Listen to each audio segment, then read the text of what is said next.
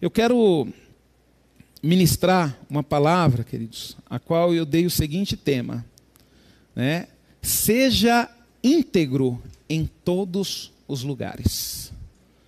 Há uma necessidade que nós temos, queridos filhos de Deus. Você precisa ser íntegro aonde você estiver. Aonde você estiver, você precisa ser íntegro.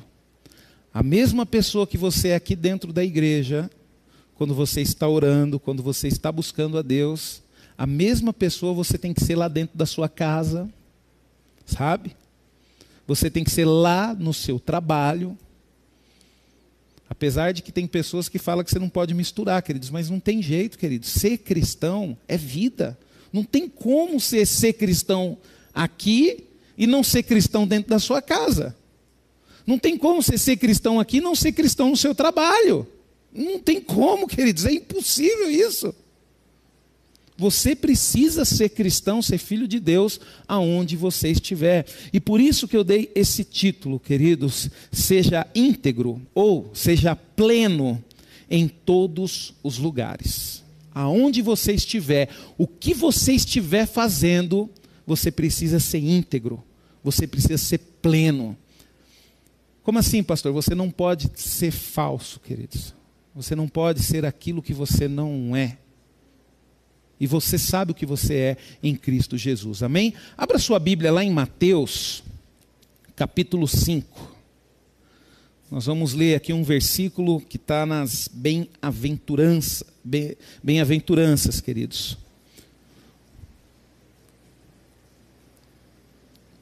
Mateus capítulo 5, nós vamos ler o verso 8. Amém? A palavra de Deus diz: Bem-aventurado os limpos de coração, porque verão a Deus. Bem-aventurado, queridos, quer dizer mais do que felizes, quer dizer a felicidade na sua plenitude, na sua totalidade.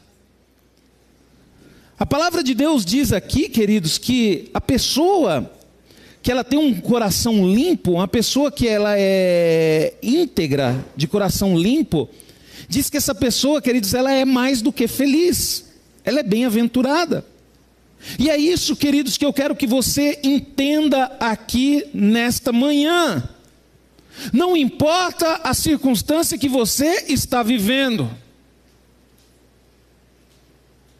O que importa, queridos, é que você tem que se manter íntegro.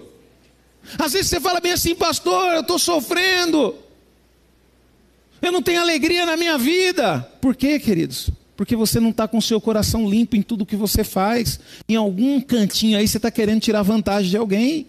E isso vai te prejudicar, isso vai trazer tristeza para a sua vida. Agora, se você quer ser feliz, queridos, seja uma pessoa íntegra. Coração limpo.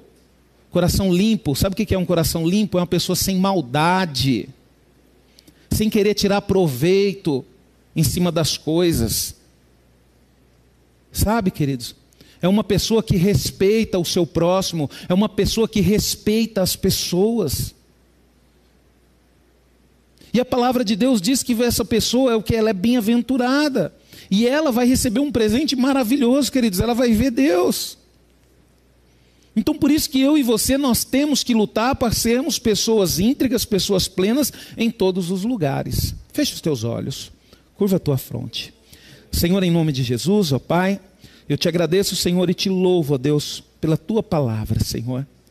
Senhor, peço a Ti, ó Deus, que o Senhor nos dê, Senhor, sabedoria, Senhor, para compreender a Tua vontade, Senhor. Sabedoria, Senhor, e coragem, Senhor, para sermos íntegros, Senhor. Porque nós vivemos num mundo, Senhor, onde as pessoas dizem que o mundo é para os mais espertos. Realmente, Senhor, o mundo é para os mais espertos, mas o reino de Deus é para aqueles que são íntegros, para aqueles que são justos. E nós, Senhor, estamos no mundo, mas nós não desejamos o mundo. Nós desejamos o teu reino, Senhor. Por isso nos ajude, Senhor, a sermos pessoas íntegras. Amém? Queridos, é, integridade o que é integridade? Integridade é plenitude. Quer dizer, é o estado ou característica daquilo que está inteiro. Também é sinônimo de caráter, honestidade e retidão.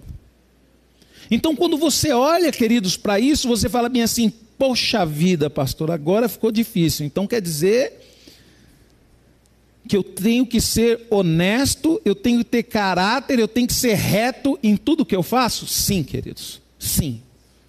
Só que eu e você nós temos uma vantagem nisso. Se você quiser ser uma pessoa íntegra, reta e honesta sozinha, você nunca vai conseguir. E eu fico triste quando eu vejo pessoas que falam meio assim: não, pastor, eu não estou indo para a igreja porque ainda tenho que consertar algumas coisas na minha vida. Quando eu melhorar um pouquinho, né, aí eu vou começar a ir para a igreja. Sabe o que vai acontecer com essa pessoa? Ela nunca vai conseguir vir para a igreja. Porque ela acha que ela vai ter condições de melhorar sozinho. Às vezes a pessoa está com uma luta num casamento, não, pastor, primeiro eu tenho que resolver a minha pendenga aqui no meu casamento, para me poder. Não, queridos. Deus, queridos, é, é, que nem nós cantamos aqui, a terra seca, a chuva.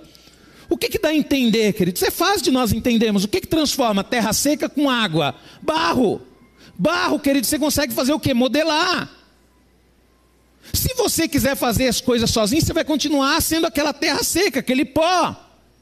Mas quando você decide mudar e decide reconhecer que sozinho você não consegue e pede para Deus te ajudar e dá liberdade para Deus entrar na tua vida e mudar, aí as coisas começam a acontecer. Porque sozinho, queridos, nós não somos nada. Sozinhos nós não somos nada. Mas com Deus, queridos, realmente nós podemos ser íntegro e reto aonde nós estivermos. Com Deus nós podemos tudo, porque Deus pode todas as coisas. Olha só que maravilha, queridos. Imagina um Deus poderoso. Não sei se você consegue imaginar isso. Um Deus poderoso, um Deus maravilhoso. Um Deus, queridos, um Deus que é três ao mesmo tempo, que é a Trindade. E de repente, queridos, ele, ele decide pegar parte dele e colocar em nós, que é o teu, que é o teu Espírito Santo. Para quê? Para nos guiar, para nos confortar, para nos consolar, para nos guardar, para nos alertar. Porque no final das contas, queridos, a decisão é minha e tua.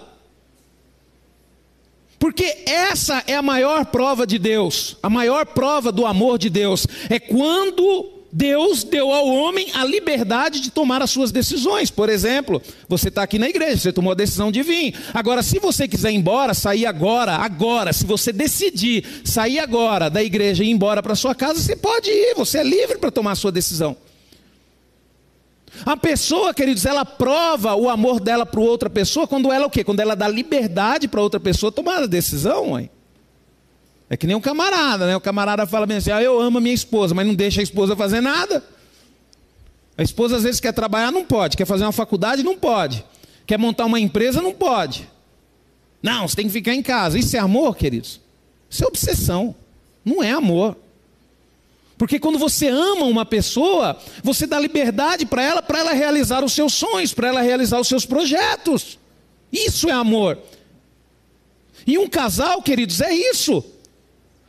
Olha para mim, para minha esposa, eu tenho os meus sonhos, eu tenho os meus projetos, minha esposa tem os sonhos dela, tem os projetos dela, e isso fica bonito quando nós incluímos um ao outro nos seus sonhos, nos seus projetos.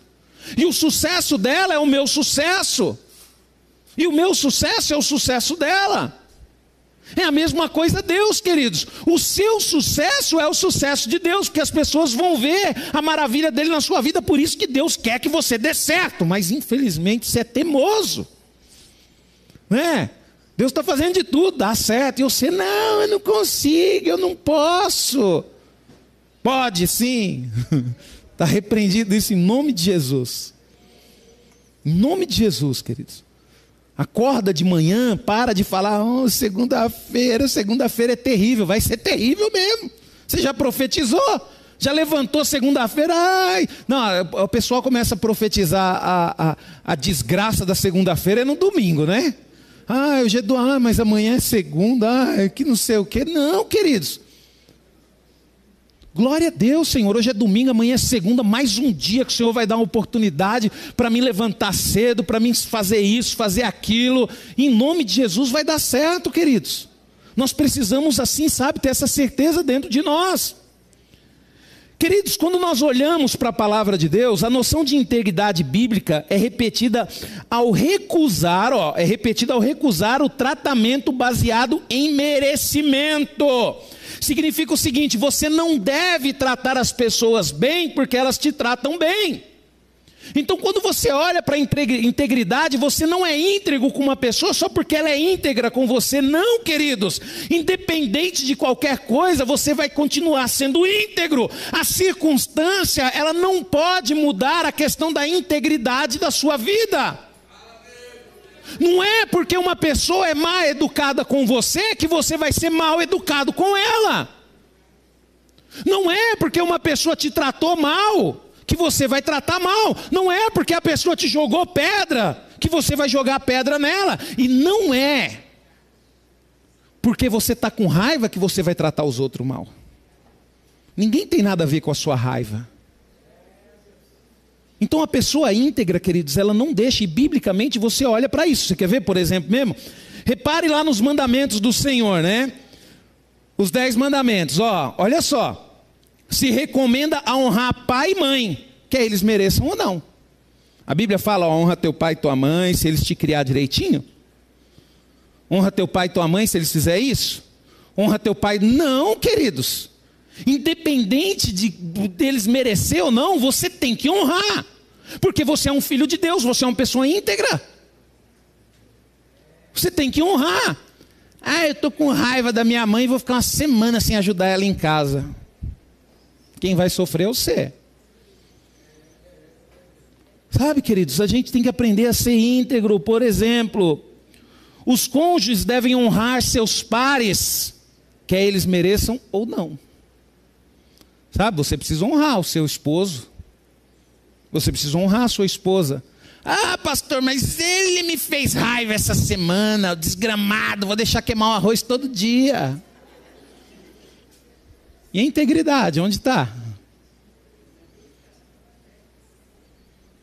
E a integridade, onde está? Queridos, não adianta. Não foi eu que arranjei o casamento para você, foi você que escolheu. Você casou porque você quis, ninguém te obrigou a casar. Pelo contrário, você brigou para casar. Não, porque é o amor da minha vida, pastor. É.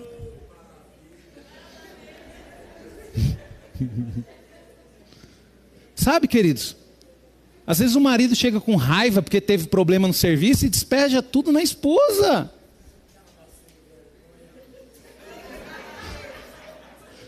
Ela não tem nada a ver com isso, queridos. Ela não tem nada a ver. Então, queridos, você tem que respeitar, você tem que ter eh, integridade, ser íntegro, quer eles mereçam ou não. Por exemplo, a palavra de Deus diz que os empregados devem honrar seus patrões e vice-versa. Ó, os empregados devem honrar os seus patrões e os seus patrões devem honrar os seus empregados. Se você é um filho de Deus, quer eles mereçam ou não, você precisa fazer isso. Sabe? Já reparou aquela frase, né? Por causa de um, todo mundo se ferra, né?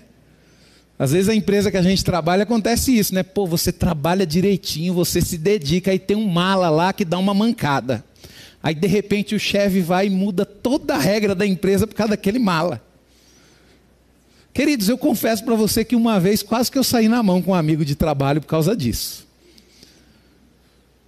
Porque eu lembro que eu estava trabalhando e o horário estava bom e de repente mudou tudo o horário por causa de um cara que não conseguia chegar no horário certo.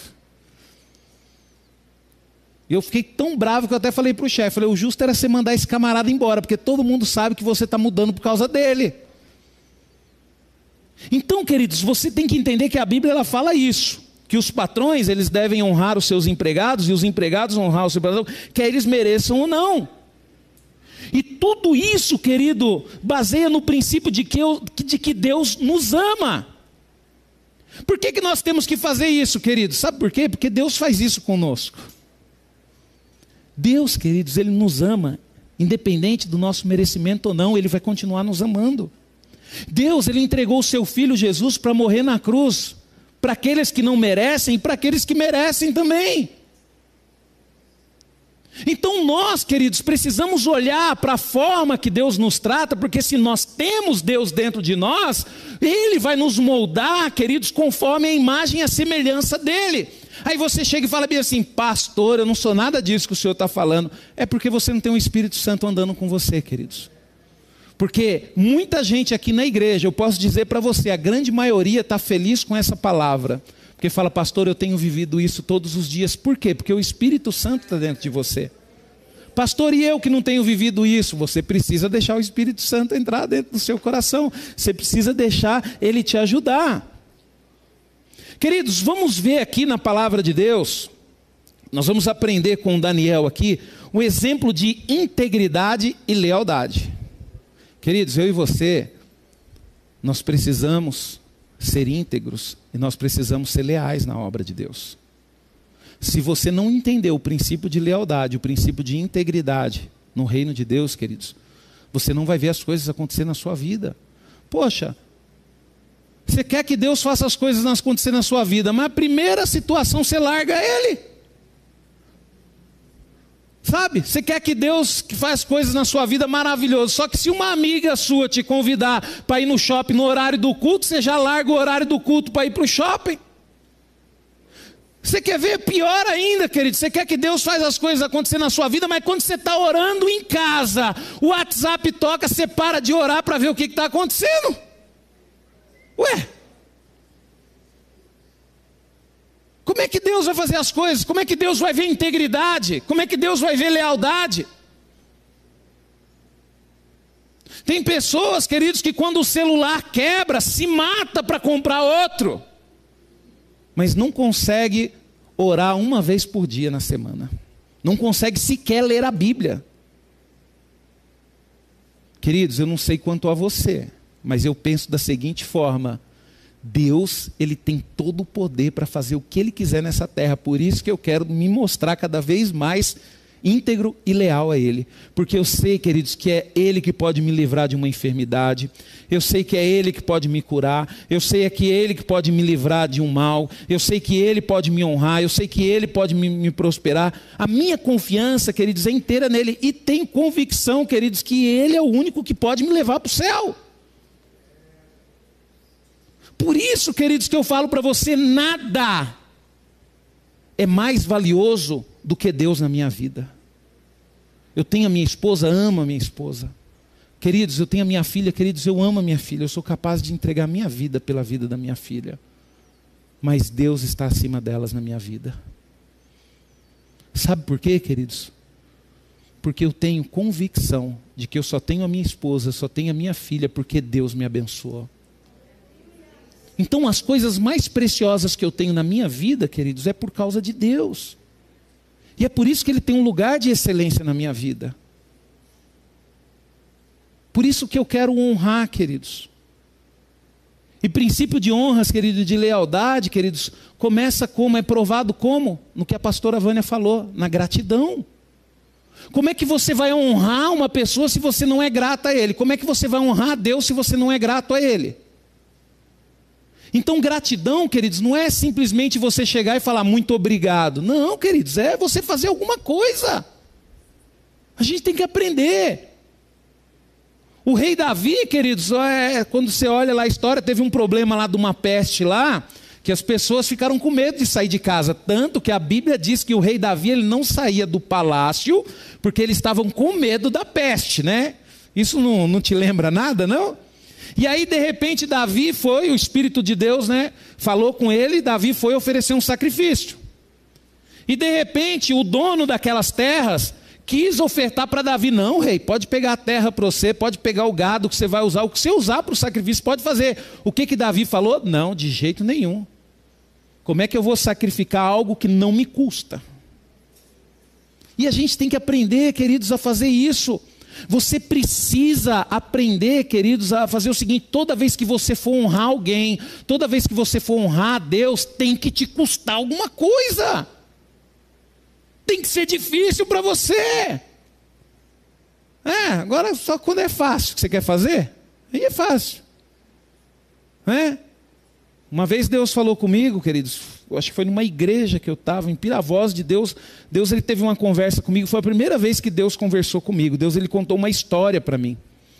Eu estava na igreja orando e de repente eu ouvi a voz de Deus e Deus ele contou essa história para mim. Ele chegou para mim e falou bem assim: Ô Rubens, onde está a maior honra? Aí eu peguei e falei bem assim: Senhor, eu não estou não, não entendendo. Ele, calma que eu vou explicar. O Espírito Santo soou essa história no meu ouvido. Ele falou bem assim: Rubens, imagina você, eu fazer aparecer na sua conta uma quantia de 120 mil reais. Tum, apareceu na sua conta 120 mil reais. Aí você pegou 10% desse valor e abençoou a minha casa. Aí ele falou bem assim: agora imagina só uma senhora aposentada, onde ela cuida dos filhos, cuida dos netos, e ela recebe um salário mínimo para fazer tudo isso. E de repente, ela tira ali os 10% e entrega na minha casa. Aonde que está o maior sacrifício? Aí na hora eu entendi, queridos, eu falei bem assim, na senhora, pastor, Senhor. Então, queridos, honrar não está relacionado a valor, mas está relacionado a sacrifício.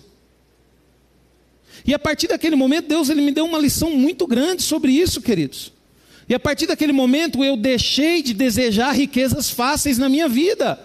Eu, de, eu deixei de desejar coisas que vêm fáceis na minha vida. E eu passei a o que, queridos? Passei a buscar, a lutar, a trabalhar. Porque tem que gerar sacrifício, queridos. Tem que gerar sacrifício. Então, quando nós olhamos para um exemplo de integridade e lealdade, queridos, nós vamos ver lá o que aconteceu com Daniel. Abra sua Bíblia em Daniel capítulo 6.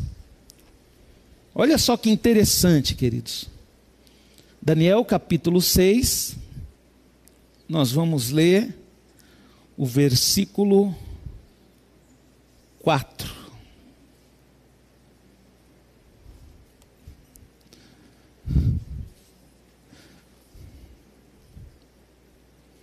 Eu espero que no final dessa ministração você possa sair daqui orando o seguinte: Senhor, faça em mim como o Senhor fez em Daniel. Às vezes a gente olha para a vida de Daniel, queridos, a vida de Daniel foi uma vida boa, né? Foi governador da Babilônia, foi rico, mas lembre-se de uma coisa, viu? Daniel foi jogado na cova dos leões. Ah, lembre-se disso, viu? A palavra de Deus diz aqui em Daniel capítulo 6, verso 4: Então os presidentes e os sátrapas procuravam ocasião para acusar a Daniel a respeito do reino, mas não puderam achá-lo nem culpa alguma, porque ele era fiel e não se achava nele nenhum erro nem culpa. Queridos, olha só que interessante, a Bíblia está falando que Daniel era um homem íntegro. Eles tentaram procurar culpa, e é isso, queridos, que as pessoas fazem, para quê? Para tentar derrubar umas às outras, é procurar culpa, é procurar erro, é procurar defeito. Por isso que a palavra de Deus, ela sempre vai levar você à integridade, para que ninguém ache culpa em você, para poder te acusar. E o inimigo, ele vai tentar o tempo todo fazer isso colocar situações, ocasiões para que você tome decisões onde alguém pode te acusar de culpa. E Daniel não, querido. Você vê que a própria palavra de Deus diz: aqueles que tentaram contra ele não conseguiram encontrar. E Daniel ele era íntegro e leal até os seus inimigos, porque a Babilônia era inimigo do povo de Israel, dominou o povo de Israel. A Babilônia destruiu Jerusalém, destruiu a casa do Senhor. E Daniel foi leal ao rei da Babilônia. Por quê, queridos? Porque lealdade e integridade, queridos, não está ligado à circunstância. Você é. Às vezes você está passando por uma situação difícil, só que você é uma pessoa tão íntegra, você é uma pessoa tão leal, que você compreende que essa circunstância é Deus tratando alguma coisa na sua vida. E ao invés de reclamar, você começa a olhar para dentro da circunstância e falar bem assim: Senhor, me mostra, Senhor, o que, que o Senhor está me levando através dessa circunstância. E Daniel, queridos, com as atitudes dele, ele impactou. Ele impactou o povo dele. E ele impacta até hoje o povo de Deus. Você, querido, se você for uma pessoa íntegra, uma pessoa reta, você vai impactar a sua família, você vai impactar os seus filhos. Vocês vão ver os seus filhos falando de vocês, os seus netos falando de vocês, simplesmente por causa da lealdade e da integridade. Nós estamos vivendo um tempo, queridos, que tudo é rápido. Até o tempo está passando rápido, né? tudo é rápido. As pessoas querem tudo para ontem. Né? Mas no reino de Deus, queridos, nós temos que entender o seguinte: espera aí. Se for afetar a minha integridade, a minha lealdade, vamos esperar. As pessoas não conseguem ser leais. Ah, mas eu sou leal a Deus. Se você não consegue ser leal nem ao seu cônjuge, como é que você vai conseguir ser leal a Deus? Se você não consegue ser leal nem aos seus pais, como é que você vai conseguir ser leal a Deus? Aí a pessoa fala bem assim: é, pastor, você sabe disso, né? A gente busca Deus em qualquer lugar, né? Então não estou vindo mais para a igreja porque aconteceu uns negócios aí, vou para outro lugar. Querido, você não consegue ser leal nem ao seu pastor, nem ao seu líder. Como é que você vai conseguir ser leal a Deus? Você lembra que eu falei no início que eu louvo a Deus? E uma coisa, queridos, que eu pratico na minha vida é ser leal e ser grato às pessoas. Pastora Vânia pregou domingo, eu saí abraçando todo mundo aqui, pastora. Obrigado por fazer parte da comunidade, obrigado por acreditar. É gratidão, queridos. É gratidão. E como que eu demonstro essa gratidão? Como que nós, pastores, demonstramos essa gratidão? Preparando, queridos, levantando cedo, ficando em casa, preparando uma palavra com carinho, com amor, para poder ministrar aqui, porque eu sei que se você absorver, queridos, 5% dessa ministração, sua vida vai mudar. Você vai começar a ter experiências com Deus maravilhosa. O maior problema, queridos, é que Deus, você quer que Deus faça isso ou aquilo por você. Aí eu falo para você, toda vez que você pedir algo para Deus, faça uma pergunta para você mesmo: para quê? Você fala bem assim: Deus, me dá um carro. Aí você pergunta para você: para quê? Deus, me dá uma casa. Para quê? Deus, me dá um emprego. Para quê? E através das suas respostas você vai ver se Deus ele vai te abençoar ou não, queridos. Deus me dá um aumento de salário, para quê? Eu sou estrategista, queridos. Eu não peço aumento de salário, não. Eu falo, Senhor, já vou direto na, na raiz. Eu falo, Senhor, como eu queria dizimar mais na tua casa. Nossa, Senhor. Mas pela fé, Senhor, eu vou dizimar. Quantas experiências eu tive com Deus maravilhosas com isso, queridos ia lá, nem recebia o aumento, dizimava, às vezes três, quatro meses, daqui a pouco vinha um aumento certinho. Foi, oh Deus, como é bom. É fé, queridos. A gente precisa aprender a praticar isso. Vamos ver aqui com Daniel, queridos. Ó, Daniel não abriu mão dos seus valores. E o fato de Daniel não abrir mão dos seus valores, o que, que aconteceu com ele? Gerou ciúmes nas pessoas. O que, que fez com ele? Colocou ele em risco, mas mesmo assim, ele não abriu mão dos seus valores. Queridos, nós, filhos de Deus, nós temos valores, nós temos princípios. E nós precisamos entender uma coisa, queridos: não devemos abrir mão dos nossos valores. É que nem um videozinho que eu postei recentemente na internet de uma proposta lá do funcionário, ó, você vai ser promovido, você vai cuidar do estoque, só que você vai ter que fazer o seguinte, ao invés de você lançar 17, você vai lançar 16. E uma você deixa aí que está reservada para mim. Pô, peraí. Vai ser uma promoção, vai ser um aumento de salário, vai ser um bem na minha vida, mas tem um valor ali que eu vou ter que quebrar, eu vou ter que mentir. Querido, você sabe por que, que você sofre? Eu vou falar a resposta para você. Porque eu tenho certeza que lá atrás você abriu mão de um valor e de um princípio seu. Você pode ter certeza de uma coisa: se hoje você está abrindo mão de um valor, de um princípio, pode ter certeza que amanhã você vai sofrer por causa disso. Pode ser, queridos, que essa pessoa que você gosta nem queira ficar com você. Porque você não abriu mão dos seus valores, você não abriu mão dos seus princípios. Então, queridos, nós corremos risco, assim como Daniel correu risco, mas ele não abriu mão. E é isso que nós precisamos entender, queridos, correndo riscos ou não, nós não devemos abrir mão dos nossos valores. Para quem tem princípios, queridos, entenda isso, olha só. Para quem tem princípios, dar certo ou errado é secundário. Se você tem uma pessoa de princípio, queridos, você não está preocupado se vai dar certo ou, você vai, ou se vai dar errado. Você vai estar tá preocupado se os seus princípios são negados ou não. Então, uma pessoa, queridos, que tem valor, uma pessoa que tem princípio, por exemplo, uma pessoa que tem valor, uma pessoa que tem princípio, a pessoa, quando algo dá errado na vida dela, ela fala bem assim: não, eu tenho certeza que é Deus me dando mais experiência, não vou baixar minha cabeça, não vou lutar, e eu tenho certeza que lá na frente vai dar certo. Por quê? Porque é uma pessoa de valor, uma pessoa de princípios. Ela não fica chorando, sabe? A menina, quando ela tem valor e tem princípios, quando o namorado termina com ela, o que, que ela fala? Bem assim, bobo é ele, ele não sabe o que ele perdeu, porque eu tenho os meus valores, eu tenho os meus princípios, e eu tenho certeza que Deus vai colocar coisa muito melhor na minha vida. Vai ficar chorando, queridos? Peraí. Apesar que hoje em dia não é mais os homens que estão chorando, não é mais as mulheres que estão chorando, não, é os homens que estão chorando por causa das mulheres, né?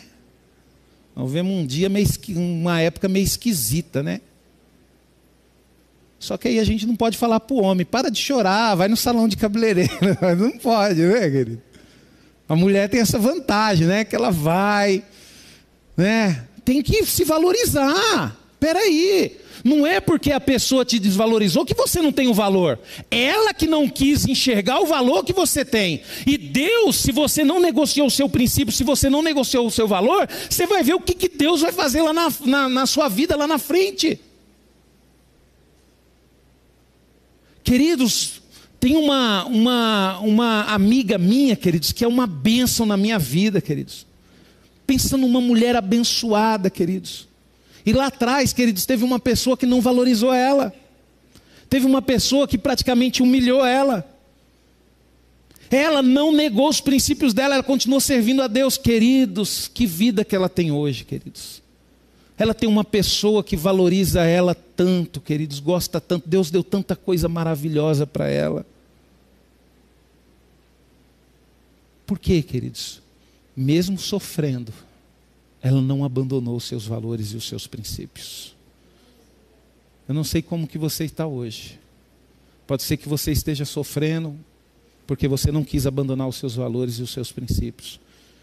Eu quero dizer para você que cada lágrima que você chorou, cada gota, cada gota que você chorou, Deus ele vai transformar em algo maravilhoso na sua vida. Assim como ele fez com Daniel, queridos.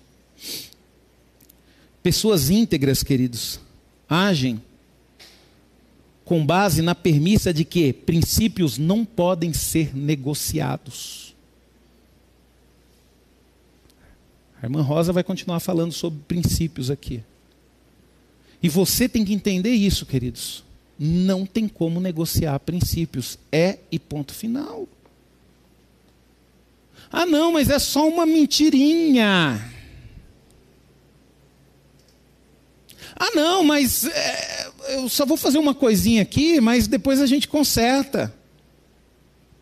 Não, queridos, não tem negociação. Não tem negociação. E Daniel, queridos, ele entendia isso.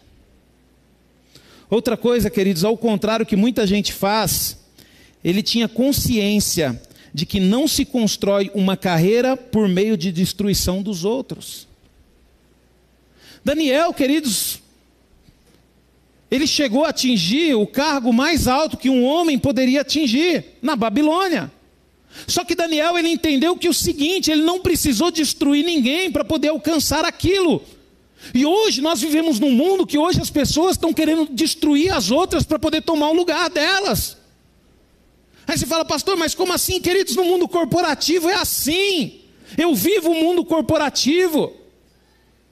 As pessoas elas tentam te derrubar para pegar o seu lugar. Só que isso, queridos, não faz parte do reino de Deus, não é um princípio do reino de Deus. E Daniel, ele sabia disso, ele sabia que não precisava destruir ninguém para ele poder crescer, ele sabia que ele tinha que continuar honrando a Deus. E é dessa forma, queridos, que eu e você nós seremos valorizados, as pessoas irão ver a diferença na nossa vida. Não é porque você derruba outras pessoas, não, pelo contrário, você valoriza todas as pessoas e você se mantém íntegro e reto diante de Deus. Você não precisa derrubar ninguém. Sabe, queridos? E o duro, queridos, às vezes é a gente ver isso acontecendo até mesmo no meio cristão. Sabe, às vezes as pessoas, para poder querer um cargo na igreja, fica tentando queimar a outra com os irmãos, fica tentando queimar as outras com, com o pastor, ou às vezes fica até querendo queimar o próprio pastor.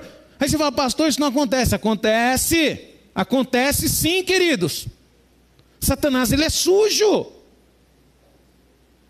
E nós temos que atentar para isso, queridos. Você não precisa derrubar ninguém para crescer. Deus ele vai te honrar. Deus ele vai te colocar num lugar que você merece.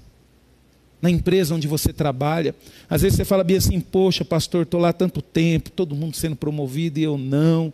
Poxa, calma, querido, mantenha íntegro, mantenha reto, continue firme, você vai ver só. Deus está só criando uma base, queridos. Deus está criando uma base, porque a partir do momento que Ele te colocar lá, ninguém vai conseguir tirar. Foi o que aconteceu com Daniel. As pessoas que se levantaram contra Daniel não conseguiram compreender que a base que sustentava Daniel não foi construída por ele, mas foi construída pelo próprio Deus. E às vezes está demorando, porque Deus sabe o tempo certo, Deus está construindo a base ainda, e você tem que ter fé e acreditar nisso. Outra coisa, querido, se alguém quer ter sucesso, deve dedicar-se ao seu trabalho, em vez de querer diminuir ou rebaixar os outros para, ser, para parecer maior do que é. Queridos, você precisa ter foco. Você quer ter sucesso? Quero, então você tem que continuar ali no seu trabalho, você precisa continuar firme. Você precisa continuar firme, você precisa continuar buscando a Deus, você, precisa, você não pode desanimar, não. Você tem que levantar de manhã todo dia e fazer aquilo. Tem pessoas, queridos, que deixa para vir só domingo para orar. Vem para a igreja domingo. Aí domingo ora. Aí quer que resolve o problema, só no domingo. Não. Levanta na segunda-feira, ora. É que nem um exemplo, né? Tem uma árvore lá na sua casa, você quer ver? Aí todo dia você, você quer derrubar aquela árvore. Aí todo dia você pega um machado, vai lá, dá cinco machadadas nela e deixa o machado lá. Aí daqui a pouco você acorda no outro dia, vai lá, pega o machado e mais cinco machadadas nela. E deixa o machado lá. Aí daqui a pouco no outro dia, você acorda, mais cinco. O que, que vai acontecer com essa árvore? Uma hora vai cair. Você vai conseguir chegar no seu objetivo. E muitas vezes, se o cara pegar o machado e lá dar 500 machadadas num dia, ele vai se esgotar, ele não vai conseguir, a árvore não vai cair. É o que acontece com a gente. A gente quer vir no domingo, coloca os nossos problemas diante de Deus só no domingo, coloca a nossa vida diante de Deus só no domingo, ora só no domingo e quer que as coisas acontecem. Não, queridos. Vamos levantar de manhã, vamos orar, vamos colocar diante de Deus a situação. Vamos ser persistente. E você vai ver o quanto Deus ele vai te abençoar. Então, se você quer ter sucesso, você precisa se dedicar ao trabalho. Mas como, pastor? Diariamente, constantemente. Constantemente. A gente olha aqui, que nem por exemplo mesmo, nós temos irmãos que são empresários. Aí você vai na empresa dele, a empresa dele produz umas pecinhas pequenininha. Essas pecinhas pequenininha custam o quê? Centavos. Ah, mas é muito barato. É, eu sei que é barato, mas olha lá a empresa dele. Todo dia a máquina está ligada, produzindo uma pecinha que custa centavos todo dia. Está lá, todo dia, está lá, todo dia. Quando chega no final do mês, está a quantidade grande produzida. E às vezes, queridos, você não tem sucesso, sabe por quê? Porque você não tem esse cuidado nem esse pensamento, você quer resolver tudo num dia só. Aí você está passando por uma luta, você quer vir só numa terça-feira resolver a sua luta. Dedicação, esforço, todo dia. Leitura da palavra, todo dia. Todo dia, queridos, nós temos que fazer isso. Olha só o que aconteceu com Daniel, queridos. A conspiração contra ele deu certo. Já aconteceu isso com você? Pessoas se levantarem contra você e conseguir te derrubar? Já, comigo já aconteceu. Comigo já aconteceu. Quantas vezes, pastores? Várias vezes. E às vezes, querido, nós ficamos indignados. Mas Deus, mas calma, queridos. Não é porque as pessoas conseguiram se levantar contra você, conseguiram te derrubar, que Deus não está com você. Deu certo. Conspiraram contra Daniel, deu certo. E muitas vezes, queridos, vai dar certo também. As pessoas vão conseguir deixar a gente triste, deixar a gente chateado, deixar a gente desanimado. Só que calma, peraí. O seu Deus, ele não é Deus só até aquele momento.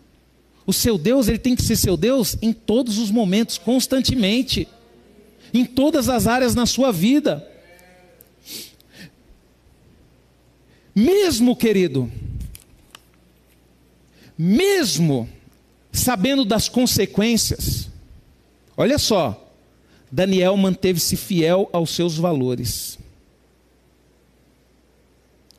E sem sequer se esconder, continuou a orar a Deus. E o que, que aconteceu no final? Está aí, ó, Daniel, capítulo 6, eu vou ler aqui, já está aberto aqui. Capítulo 6, verso 20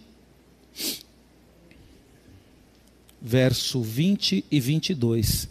Chegando-se a ele a cova, chamou por Daniel com voz triste. Disse o rei a Daniel: Daniel, servo do Deus vivo, dar-se-ei acaso que o teu Deus, a quem tu continuamente serves, tenha, é, tenha podido livrar-te dos leões? Então Daniel falou ao rei: Ó oh, rei, vive eternamente. O meu Deus enviou o seu anjo e fechou a boca aos leões para que não me fizessem dano, porque foi achado em mim inocência diante dele.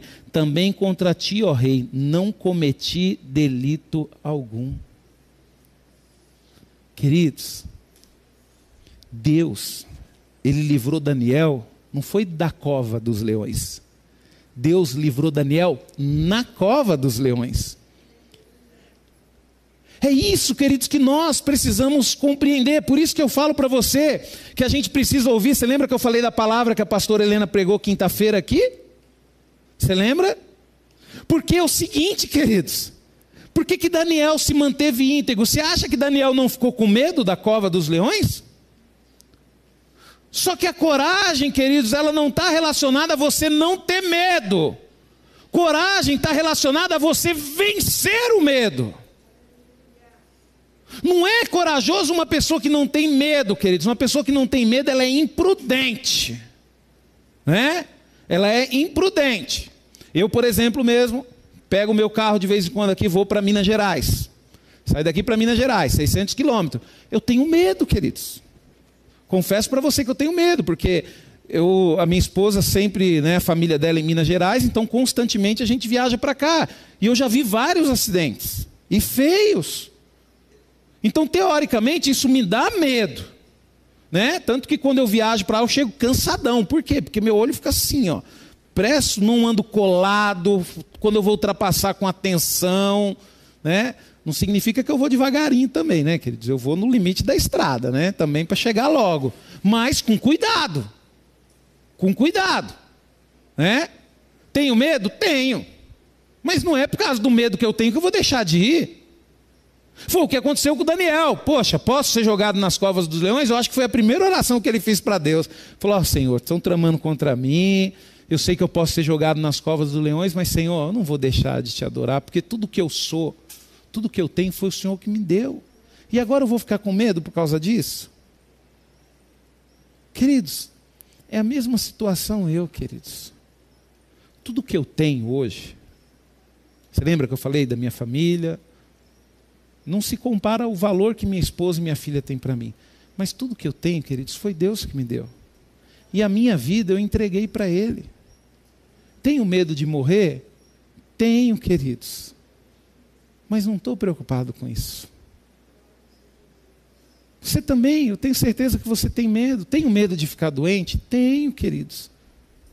Mas eu não estou preocupado com isso, porque eu sei que o meu Deus, queridos, eu sei que o nosso Deus é maior do que tudo isso. E Daniel sabia disso, por isso que ele não se rendeu. Por isso que ele se manteve íntegro.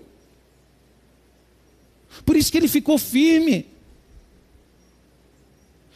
E o que nós devemos fazer, queridos, para alcançar essa integridade? O que eu e você precisamos fazer para poder nos tornarmos pessoas íntegras, para sermos pessoas íntegras. Primeira coisa, queridos, isso é difícil, hein? Mas você precisa fazer. Não tem jeito. Sinto muito te informar. Queridos, precisamos amar os inimigos, orar por quem nos persegue e dar oportunidade para quem se arrepende. Mateus 18, 21, 22 diz: Então Pedro aproximou-se e perguntou a Jesus: Senhor, até quantas vezes meu irmão pecará contra mim que eu lhe perdoe? Até sete vezes? Jesus respondeu: Não digo a você que perdoe até sete vezes, mas até setenta vezes. Queridos, você precisa orar pelos seus inimigos. Você precisa amar os seus inimigos e você precisa perdoar pessoas que se arrependeu. Você sabe uma coisa que eu vejo que me deixa eu vejo minha esposa ver mais do que eu, porque a mulher tem uma visão mais ampla, né? Às vezes num casamento, queridos. Vamos lá, um casamento, vamos dar esse exemplo. Quem que Deus colocou como cabeça? Isso foi Deus, viu? Não vem falar nada de pastor Rubens, não. Foi Deus. O apóstolo Paulo confirmou lá. Quem que Deus colocou como cabeça? Eu quero que só as mulheres respondam. Não, mas não tem só isso de mulher aqui, não. Não. Quem que Deus colocou como cabeça? O homem, queridos. Aí sabe o que, que acontece, queridos? Aí o cara vai lá e dá um deslize no casamento. Né? Coitado do cara, deu um deslize no casamento. Aí a mulher perdoa. Só que o cara não manda mais nada. Tira totalmente a autoridade do marido. Não perdoou. Não perdoou, queridos. E a mesma coisa a mulher dá uma mancada no casamento. Aí o marido deixa de amar, deixa de tratar bem a mulher. Não, eu até volto com você, mas é diferente. Não perdoou. Não perdoou, queridos. Quantos casais vivem uma vida frustrada? Por quê? Porque não há perdão. Não voltaram porque perdoaram, voltaram para manter a família unida. Só que a união da família ela não vai ser mantida se não houver o perdão.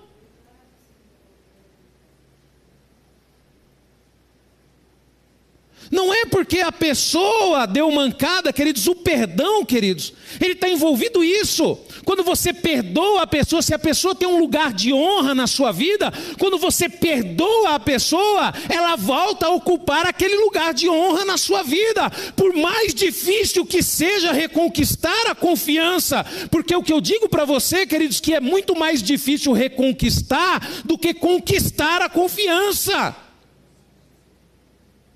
Mas a gente precisa aprender, queridos, que o perdão ele quebra essas barreiras. Pastor, mas isso não é fácil. Eu sei, queridos, que não é fácil. Eu sei que não é fácil.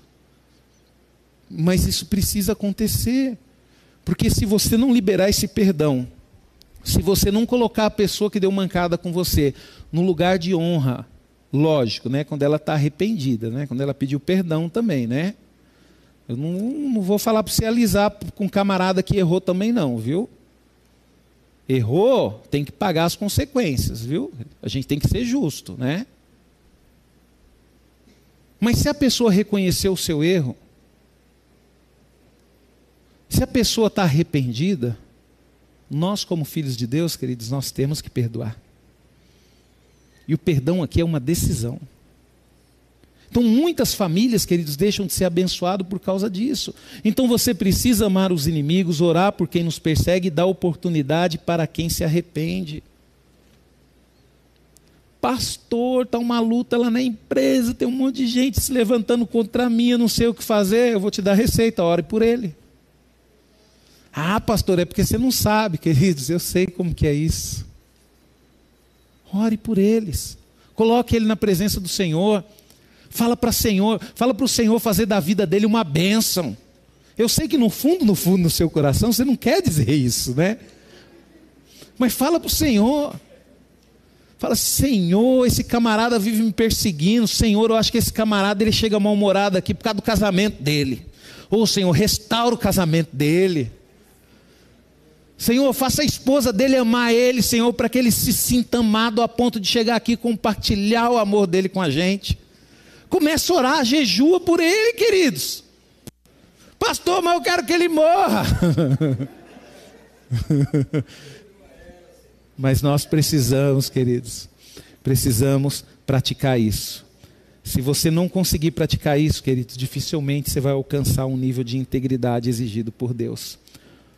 Outra coisa, queridos, não ficar olhando para os lados, preocupando-se com o fato de os outros não agirem com o mesmo grau de integridade que você. Sabe, queridos?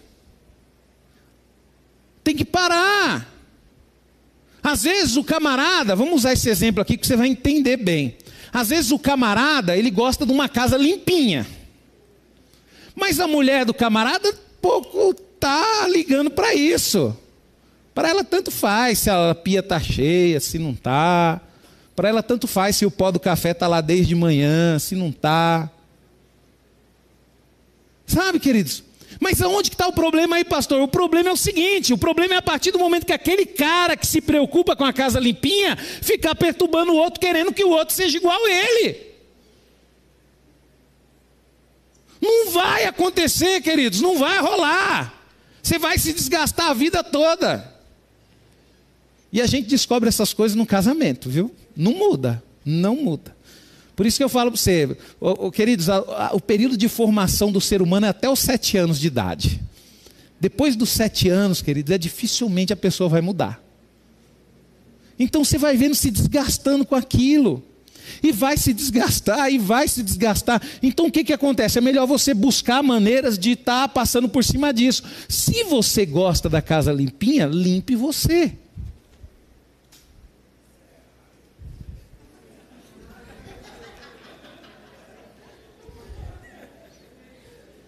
Porque, queridos, eu tenho certeza que você que gosta da casa limpinha não vai conseguir se acostumar com a casa suja. E você que tanto faz como tanto fez se a casa está limpa ou não também, você não vai começar a se preocupar com isso. Então o que, que nós temos que fazer, queridos? A gente tem que parar de se preocupar.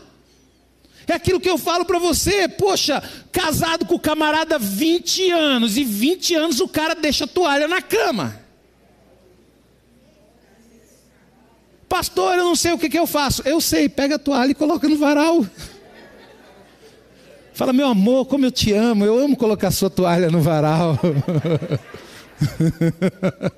Porque não vai mudar, queridos. Não vai mudar. Sabe? Então a gente tem que parar. Olha só, queridos, o que, aconteceu aqui, ó. Olha só. Isso, ó, ó, isso é Jesus, hein? Não é pastor Rubens, não. Depois você vai falar que o pastor Rubens está falando as coisas. Eu só sou mensageiro, viu?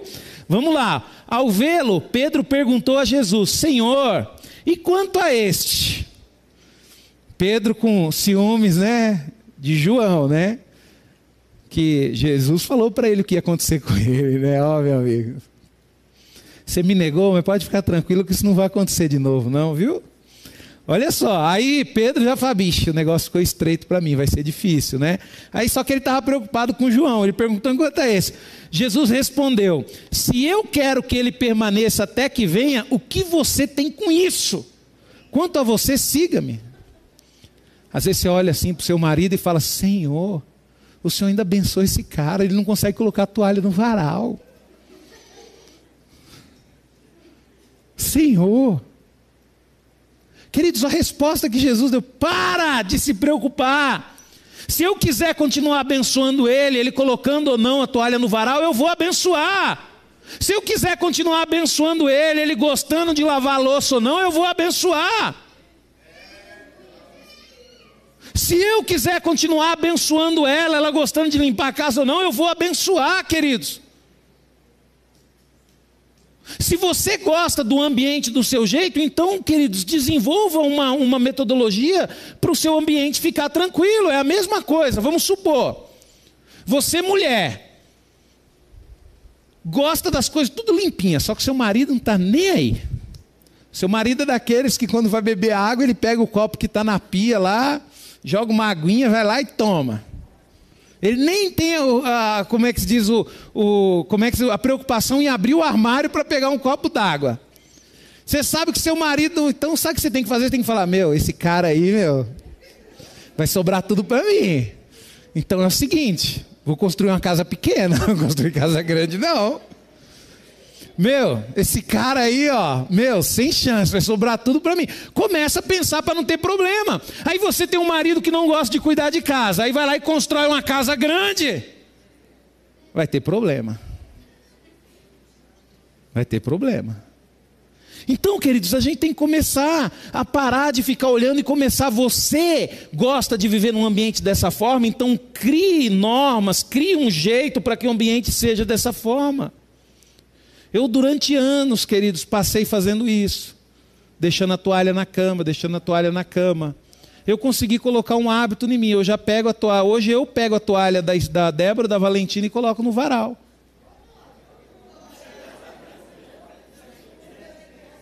Faço isso assim com o maior prazer, queridos.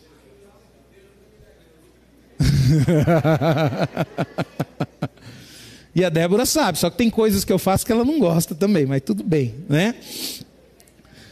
Queridos, outra coisa, queridos, que nós devemos fazer para alcançar integridade, e isso é muito importante, viu? Não tentar ser íntegro numa relação de trocas, em que a honestidade será proporcional ao grau de honestidade das pessoas com que vive. Queridos, isso é fundamental. Você tem que ser uma pessoa íntegra, independente da integridade das outras pessoas ou não. Não é porque o teu esposo ou a tua esposa te traiu que você vai trair ele. Não é porque uma pessoa te fez mal que você vai fazer mal para ela. Não, você não pode fazer isso, eu não posso fazer isso porque nós somos íntegros. Por isso que as pessoas do mundo, queridos, elas se levantam contra a gente, elas perseguem a gente, e mesmo assim elas falam que nós somos o povo mais pacífico, mas não é questão de ser pacífico, queridos, é questão de ser íntegro. É questão de você tratar as pessoas independente da forma que você é maltratado. Eu estava vendo uma historinha, queridos, de uma pessoa que estava no supermercado e de repente ela estava vendo uma pessoa ali com um caixa atendendo, e essa pessoa foi hiper mal educada com a caixa e falou aquele monte de coisa, e a menina lá educada, tratando bem. Aí depois, quando ele chegou e falou, poxa, eu acho que queria te fazer uma pergunta. Ela, não, pode perguntar. Eu vi, a pessoa te tratou mal e você foi hiper educada, tratou ela bem, agora está me tratando bem. Ela falou bem assim, é, eu não vou deixar uma pessoa mal educada estragar o meu dia nem a minha vida. E é isso que nós temos que pensar, queridos. Não deixe uma má notícia, querido, te desanimar. Não deixe uma coisa triste fazer você ficar triste. Não, queridos.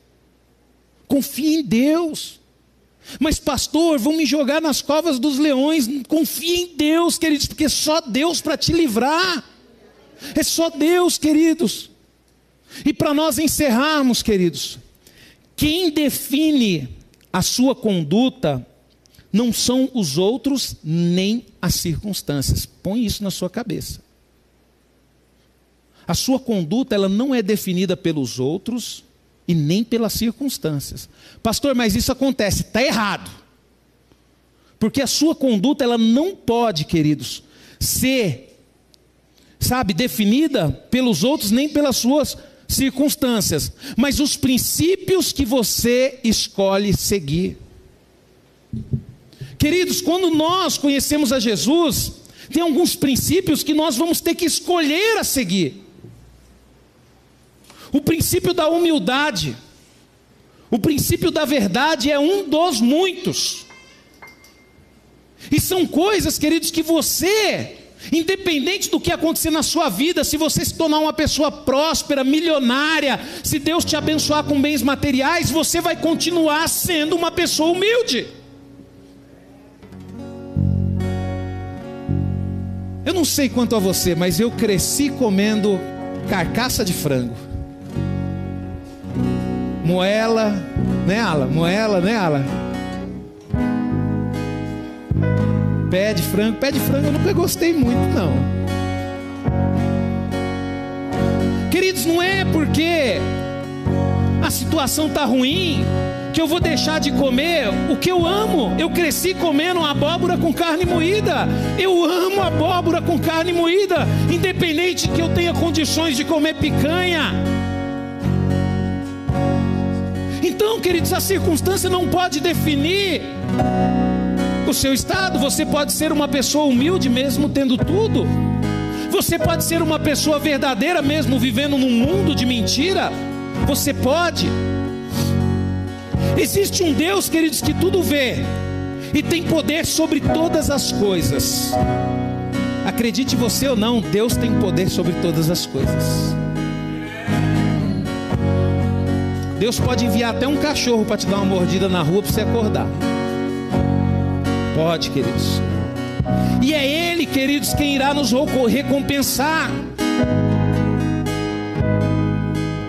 É Ele.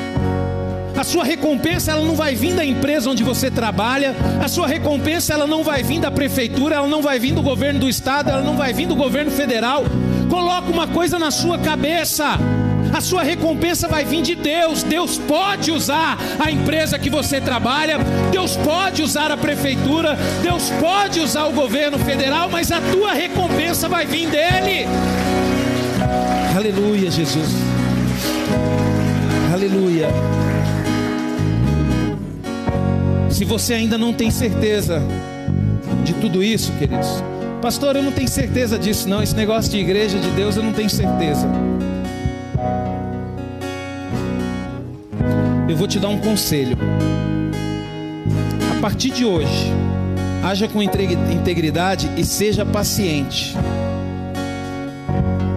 E você vai ver o que vai acontecer na sua vida. Acredite você ou, ou não. Eu só peço para você fazer o seguinte: a partir de hoje, comece a viver uma vida íntegra. Você lembra que eu falei para você, ao invés de brigar com seu marido por causa da toalha, coloca a toalha dele no varal. Sabe? Ao invés de brigar com a sua esposa porque ela não fez uma comida legal, comece a cozinhar. Porque se você está reclamando é porque você faz melhor do que ela, né? Então comece a cozinhar você. Você vai ver, queridos, se as coisas não vão mudar na sua vida. Então começa a praticar isso. E para isso acontecer, queridos, é crer para ver. E se você crer, faça. E se você fizer, aí você vai ver. Aí você vai ver. Tem uma frase que eu postei essa semana que diz o seguinte: Eu não sou produto das minhas circunstâncias, sou um produto das minhas decisões. É uma frase de Stephen Covey. Queridos, você é o que é hoje. Pastor, mas a minha vida é derrotada. Pastor, mas a minha vida é isso e aquilo, eu não tenho alegria. Mas você é o que você é hoje por causa daquilo que você decidiu ontem. E se você quiser melhorar amanhã, comece. Comece a tomar decisões diferentes hoje. E você vai ver, queridos, o que Deus vai fazer na sua vida. E eu vou fazer uma pergunta para a gente poder encerrar e louvarmos ao Senhor. Qual é o seu grau de integridade? Eu confesso para vocês, queridos. Se eu pudesse hoje descrever numa canção o meu grau de integridade, eu cantaria aquela música: Senhor, me ajude a melhorar. Porque eu preciso melhorar muito, queridos. Eu preciso, queridos, melhorar muito. Essa palavra que eu trouxe para vocês, queridos, vocês podem ter certeza de uma coisa. Ela me fez ver o quanto eu preciso melhorar. Amém? Vamos ao Senhor. Aleluia. Feche os teus olhos, vamos louvar ao Senhor. Os reinos se abalam, os povos se curvam, as bocas se abrem, coloque de pé, igreja. Vamos louvar ao Senhor, vai. Declare, declare. Se o Senhor era o rei da sua vida, seja íntegro, seja fiel a Ele. Aqueles que são fiéis, aqueles que são íntegros ao rei, receberá o reconhecimento do rei. Deus diz que um dia, um dia, nós iremos reinar com Cristo. E por que, que nós iremos reinar com Cristo? Por que, que nós iremos atingir o mais alto nível de honra no seu reino? Porque nós fomos íntegros. A Ele. Oh, entrega a sua vida a Ele, que Ele seja o Senhor da sua vida. Teu reino sempre eterno, firmado em misericórdia, justiça e igualdade, bondade e fidelidade. A tua igreja te adora, Adore ao Senhor, igreja. a tua igreja te adora. Adore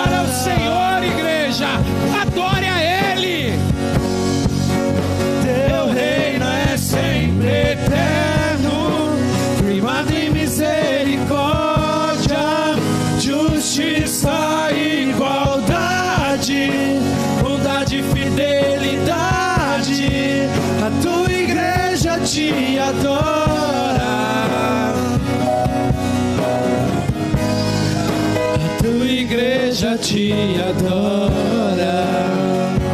Queridos, é isso que nós temos que fazer. Nós temos que provar para o Senhor que nós o adoramos. E como que nós podemos fazer isso? Não é simplesmente de palavras, mas é de ações. E a maior ação que você pode ter na sua vida em respeito a Deus, e a melhor forma de expressar adoração a esse Deus é sendo uma pessoa íntegra é sendo uma pessoa leal a Ele. Eu pergunto para você hoje: você veio aqui hoje e você precisa de algo de Deus, e eu quero te dizer algo: Deus vai te dar. Você vai ficar feliz, Deus ele vai te dar, porque Deus ele te ama, Ele ama ver você feliz, Ele ama ver você feliz. Mas eu quero que você hoje faça um compromisso com Deus. Eu quero que você hoje viva uma vida íntegra, uma vida reta. Não deixe as circunstâncias mudar as suas decisões. Se você crê, se você tem um princípio, se você tem um princípio na sua vida, por exemplo, eu vou dar um exemplo aqui para vocês. Quando eu casei com a minha esposa, eu sempre tive o princípio. Esse princípio eu reconheci na minha vida quando eu me converti. Porque antes de me converter, eu era vendedor de bebida. Eu me converti, eu deixei de ser vendedor de bebida. Eu comecei uma carreira profissional. Por quê? Porque eu criei um princípio dentro de mim. Eu não vou colocar dentro da minha vida, na minha casa, aquilo que faz mal para os outros. Então, no dia do meu casamento, eu decidi com a minha esposa, nós decidimos junto. No nosso casamento não terá bebida alcoólica. Não é um princípio. É um princípio. Não negocio isso com ninguém. E assim nós fizemos o nosso casamento. Não teve bebida alcoólica. Só que as pessoas tentam mudar os nossos princípios. Assim como no meu casamento as pessoas tentaram mudar.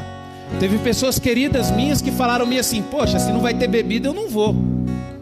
Só que, como era um princípio inegociável, eu já estava com a resposta pronta. Se você quer ir no meu casamento por causa de bebida, não precisa ir mesmo. Agora, se você vai no meu casamento porque você me ama, porque você ama minha esposa, porque você gosta da gente, vai ser muito bem-vindo. O tempo todo, queridos, as pessoas e as circunstâncias vão tentar negociar os seus princípios. Isso é um princípio meu, pode ser que não seja o seu. Mas o que eu quero falar aqui com você é o seguinte, queridos: seja uma pessoa firme naquilo que você faz.